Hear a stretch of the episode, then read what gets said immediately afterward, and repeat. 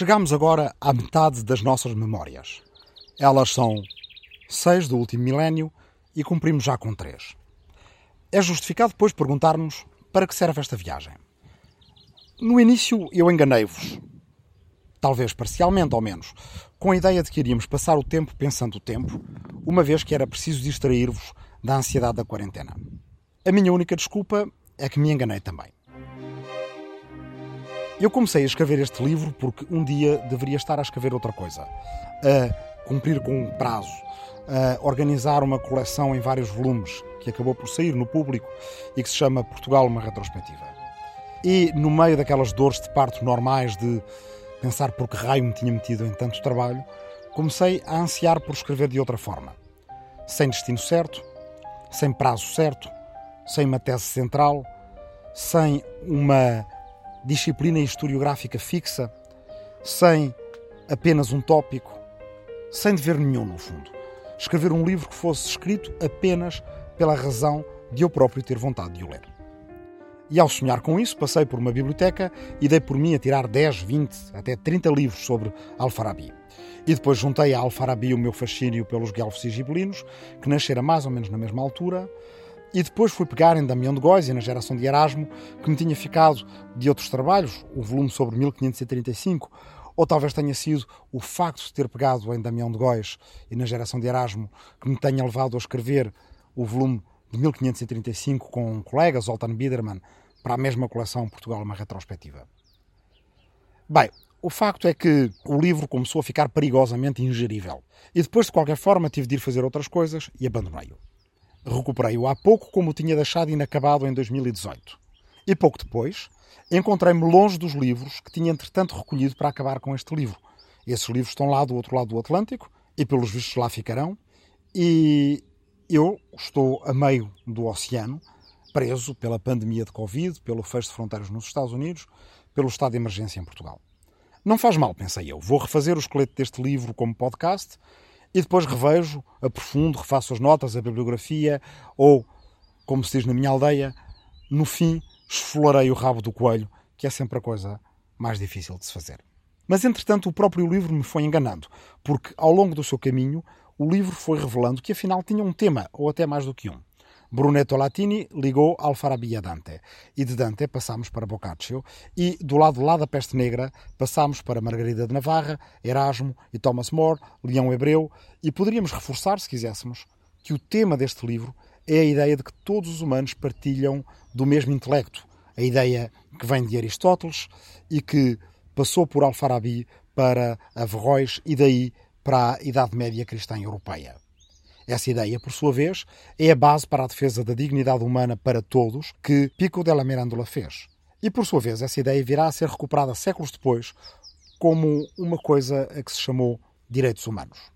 Ou talvez pudéssemos dizer, se quiséssemos, que a ideia de base é de que, sendo o humano o animal político, zoon politikon, como dizia Aristóteles, aquele animal que não consegue deixar de ser político mesmo que o tentasse, uma vez que cada humano não consegue deixar de fazer tudo aquilo de que necessita, precisando obrigatoriamente dos outros para viver, e aqui vale a pena fazer o parênteses para dizer que zoon politikon quer dizer o animal que vive nas cidades, ou em comunidade, ou em sociedade, não estritamente político da maneira como o entendemos hoje, mas também político da maneira como o entendemos hoje, por causa dessa impossibilidade para o humano de viver de outra forma qualquer que não seja em sociedade, e de, ao mesmo tempo, por ser um animal dotado de capacidade de raciocínio e entendimento, zoon, logon, erron, capaz de pensar, de deduzir, de raciocinar, de argumentar, como dizia o mesmo Aristóteles, então, nesse caso, a capacidade política natural ao humano transcende todas as outras e é capaz de se moldar de forma a recobrir todo o tipo de comunidades humanas, cruzar quaisquer fronteiras, até à comunidade perfeitamente completa que é a humanidade inteira, como dizia Al-Farabi.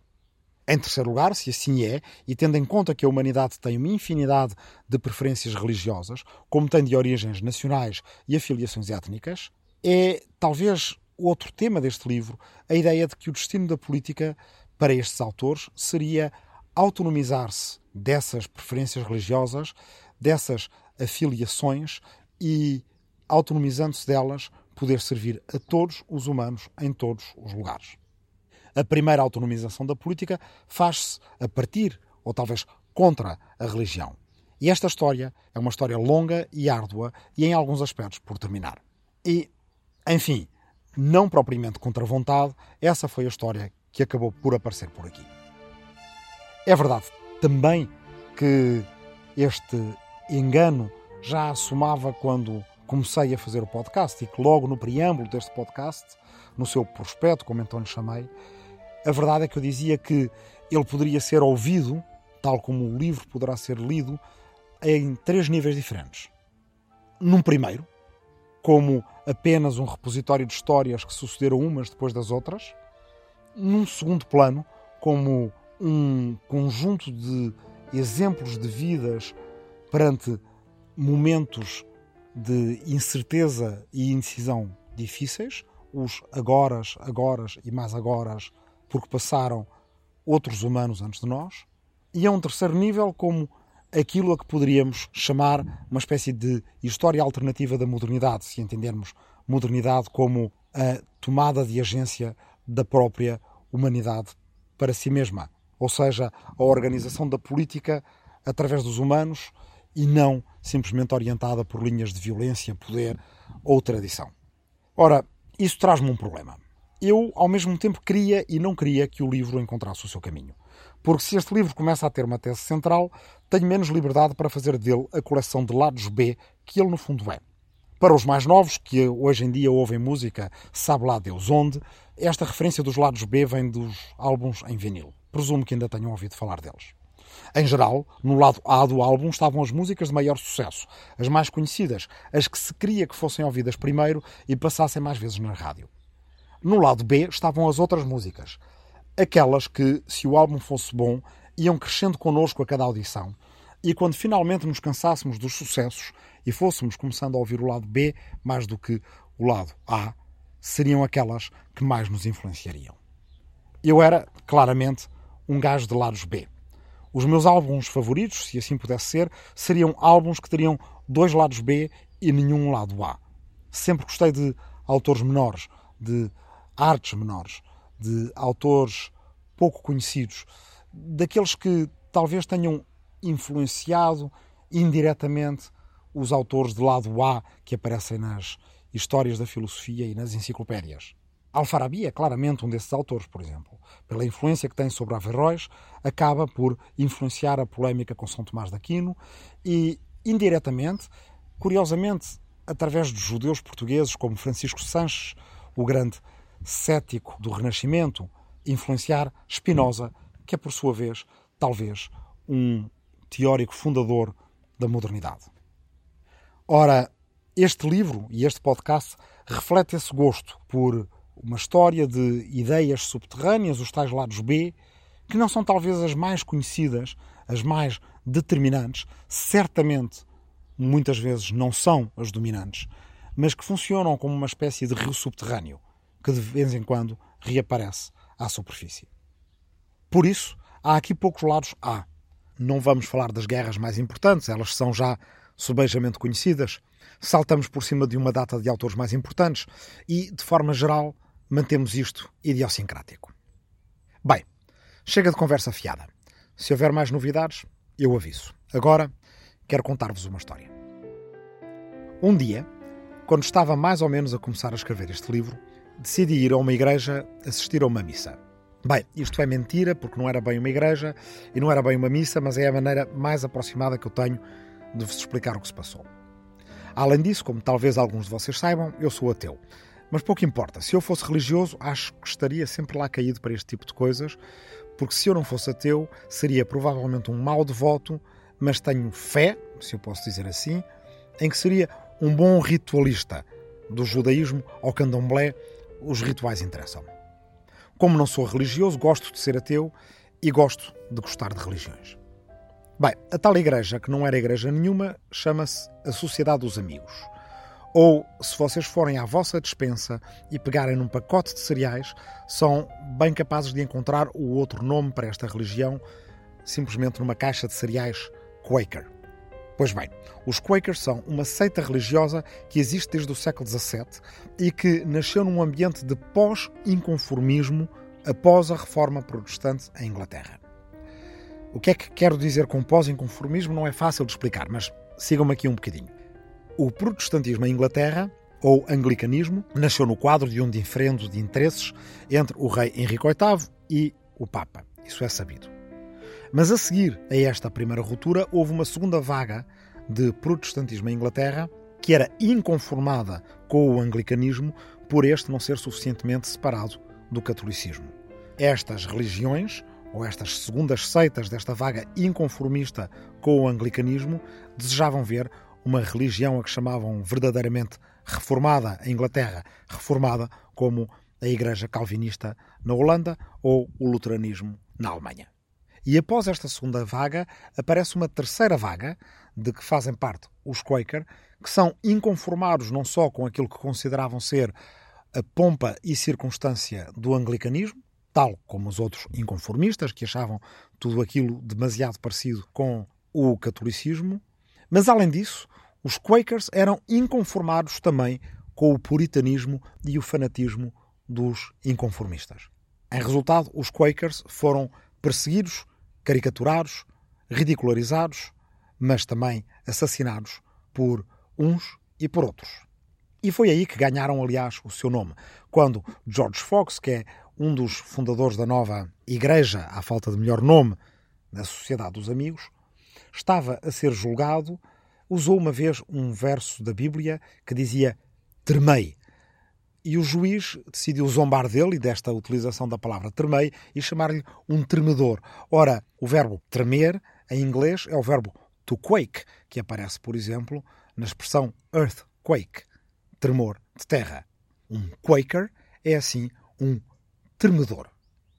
De insulto, como tantas vezes acontece, a palavra Quaker acabou por ser adotada por alguns daqueles que chamam a si apenas oficialmente a Sociedade dos Amigos. A Sociedade dos Amigos distinguia-se não só da Igreja Anglicana, como dos inconformistas, por não ter nenhuma hierarquia eclesial. Não há bispos, não há cardeais, não há nenhuma espécie de estrutura hierárquica dentro da Sociedade dos Amigos. Não há, aliás, nem crentes, nem devotos, nem membros, nem ovelhas, nem paroquianos. Na Sociedade dos Amigos só há amigos.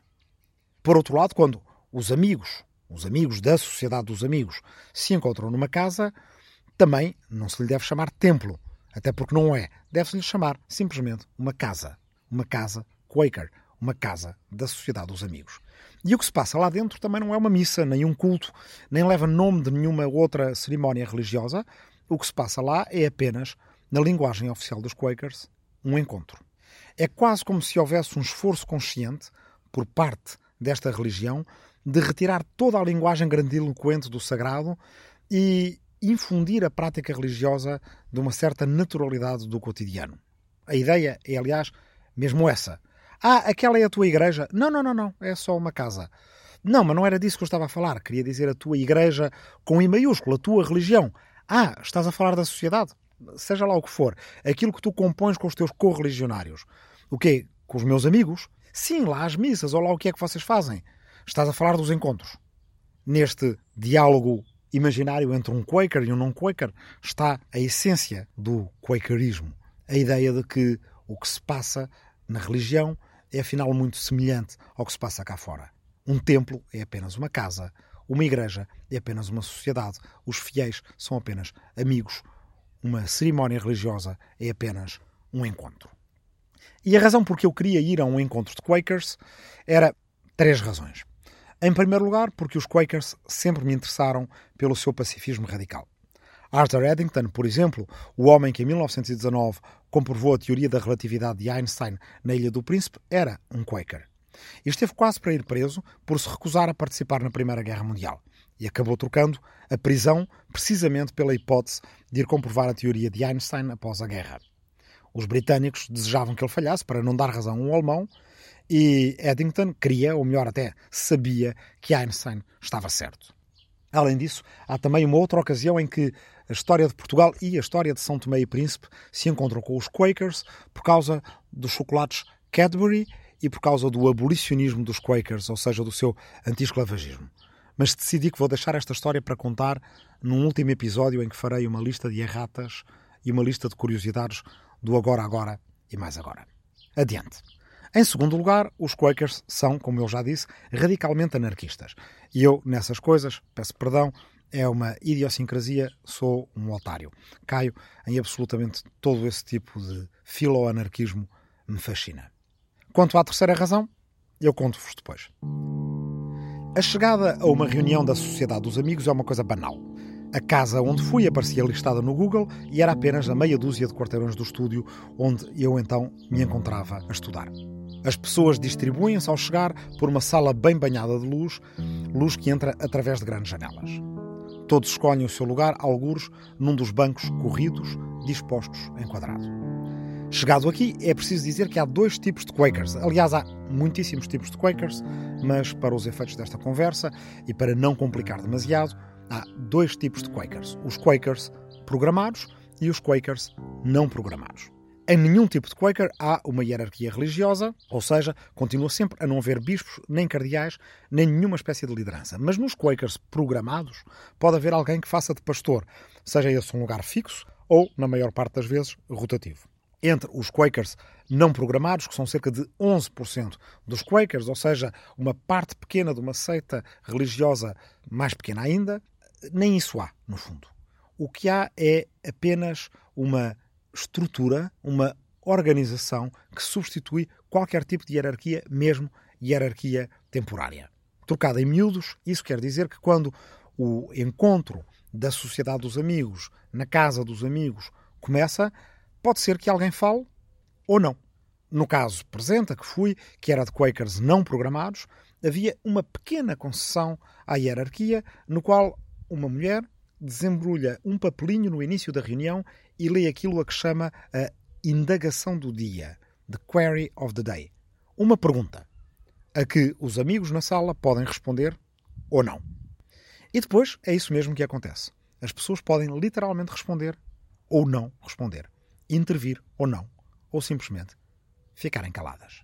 Se ficarem caladas, no entendimento Quaker, é porque o Espírito Santo não se quis pronunciar e assim também está bem. Naquele dia, em cerca de uma hora, três pessoas falaram. Talvez dois minutos cada uma, provavelmente menos. Assim sendo, o resto do período, 54, 55 minutos, talvez no decurso de uma hora, foi passado, em total, silêncio. E era isto, o encontro, aquilo que noutra religião poderia ser chamado do culto ou a cerimónia.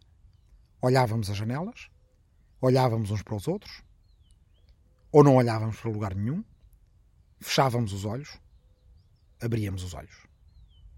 Depois, de repente, uma pessoa levanta-se para falar, fala durante menos de dois minutos, volta a sentar-se. Depois de cada intervenção, ninguém fazia nada. Não se batiam palmas, não se dizia muito bem, não se pedia sequer para falar a seguir. É que não é boa etiqueta Quaker falar logo depois de outra pessoa ter falado, retirando assim o tempo para que todos os outros presentes na sala possam pensar em silêncio no que acabou de ser dito. Não é boa etiqueta sequer entrar em discussão com o que foi dito anteriormente. Cada um diz a sua coisa. E tanto quanto possível, deixando as suas próprias conclusões em aberto. Havia pouco quem dissesse, nas três intervenções que escutámos, acho, ou penso, ou estou convencido de que. Usavam-se antes expressões como Pergunto-me se, em vez de se afirmar ou de se proclamar as verdades ou supostas verdades de cada um. Também, com tanto tempo disponível, não deve haver nenhuma ocasião em que as pessoas se atropelem umas às outras. Imaginem, portanto, a cena tão invulgar nos tempos que correm, ou provavelmente em quaisquer tempos desde o início da humanidade. Uma cerimónia religiosa em que só há palavra, se o Espírito Santo quiser ou se as pessoas que estão na reunião quiserem. Imaginem o desconforto inicial para quem se sente desconfortável com estas coisas.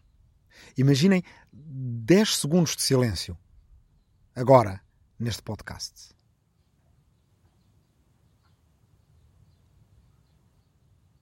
Passaram apenas 5 segundos. E 5 segundos são uma eternidade. Mas naquele agora, agora e mais agora do encontro de Quakers, o silêncio pode prolongar-se 5 minutos, 10 minutos, 20 minutos, 30 minutos. E a partir de certa altura, em vez de desconforto, o silêncio começa a ganhar sentido. Embora o que aquelas três pessoas tenham dito fosse interessante, as suas intervenções foram apenas como três ilhéus de poucas palavras no meio de um mar enorme de silêncio. E esse silêncio era certamente a parte mais densa daquela experiência e, sem dúvida, o que de mais espiritual já vivi para, pelo menos, um incréu como eu. A indeterminação do silêncio, a impossibilidade de saber quando ele será interrompido, aquele vago absurdo de estarmos ali todos envoltos nele a olhar para o teto ou para as janelas, a absorver aquele silêncio de maneiras diferentes, a pensar provavelmente coisas completamente divergentes, é talvez a melhor resposta para a pergunta da indagação do dia, que àquele ponto já todos esqueceramos. E portanto, no fundo, mais do que a indagação do dia, a resposta a qualquer pergunta que trouxéssemos de casa, estivéssemos conscientes ou não de que a tivéssemos trazido. Já depois de bem ultrapassado esse ponto, e depois de vermos os reflexos das janelas passarem por boa parte das paredes da sala, a mulher que tinha lido a indagação do dia reclinou-se para a pessoa do lado e apertou-lhe a mão. Todos fizemos o mesmo, apertando a mão às pessoas que estavam mais perto de nós, e a reunião acabou. Mas aí é que eu me tramei, porque o que eu não sabia é que depois da reunião acabar haveria um convite a que todas as pessoas que vinham de outra cidade ou que nunca tivessem vindo a nenhuma reunião dos amigos se apresentassem e dissessem porque estavam ali. E assim o tive de fazer. E lá contei as minhas razões para estar ali, incluindo a terceira delas. Eu estava ali por causa de William Penn. Agora, agora e mais agora, Seis Memórias do Último Milénio é um podcast de história para tempos de quarentena, para ajudar a passar o tempo e a pensar o tempo. Por Rui Tavares, para o público, com a edição de Rubem Martins, Marta Matias e Aline Flor. Esta é a nossa quarta memória. Será ela dedicada à emancipação. E esta foi a primeira conversa dessa quarta memória. O seu título é O Lado B. Agora, Agora e Mais Agora começou a ser escrito no outono de 2018 na Universidade de Brown, em Rhode Island, nos Estados Unidos da América, com base em duas conferências para a Universidade de Columbia, também nos Estados Unidos, mas no estado de Nova York. Pelo meio, foi um ciclo de conferências no IFIL Nova, Instituto de Filosofia da Nova, e estava a ser terminado na primavera de 2020 na Universidade do Massachusetts, em Lowell, com acesso às bibliotecas de Harvard, graças a um apoio do Real Colégio Complutense de Madrid. Agradeço às Fundações Luso-Americana para o Desenvolvimento, SAB e Gulbenkian os apoios para estas estadias e atividades. Agradeço a Onésimo Tetónio Almeida, Pierre Carrel Billar, João Constâncio, Franco Souza, José Manuel Martínez Sierra, Anne Stickelmans e António Castro Freire pelo acolhimento académico e não só, e pela amizade. A ilustração que podem encontrar no frontispício deste podcast, nos agregadores habituais, representa Al-Farabi com a utopia de Thomas More na cabeça e foi desenhada por Eduardo Viana. Agora, agora e mais agora, vai dedicado a todos os que estão de quarentena por estas semanas e, em particular, a quem está na minha aldeia de Arrifana, no Ribatejo, os descendentes de quem criou a expressão que dá título a este podcast. Vai também dedicado a todos os profissionais de saúde que estão a dar tudo por tudo no combate a esta pandemia, esperando que um dia o possam ouvir e que isso seja de uma pequena forma um sinal de reconforto. Obrigado. O público fica no ouvido.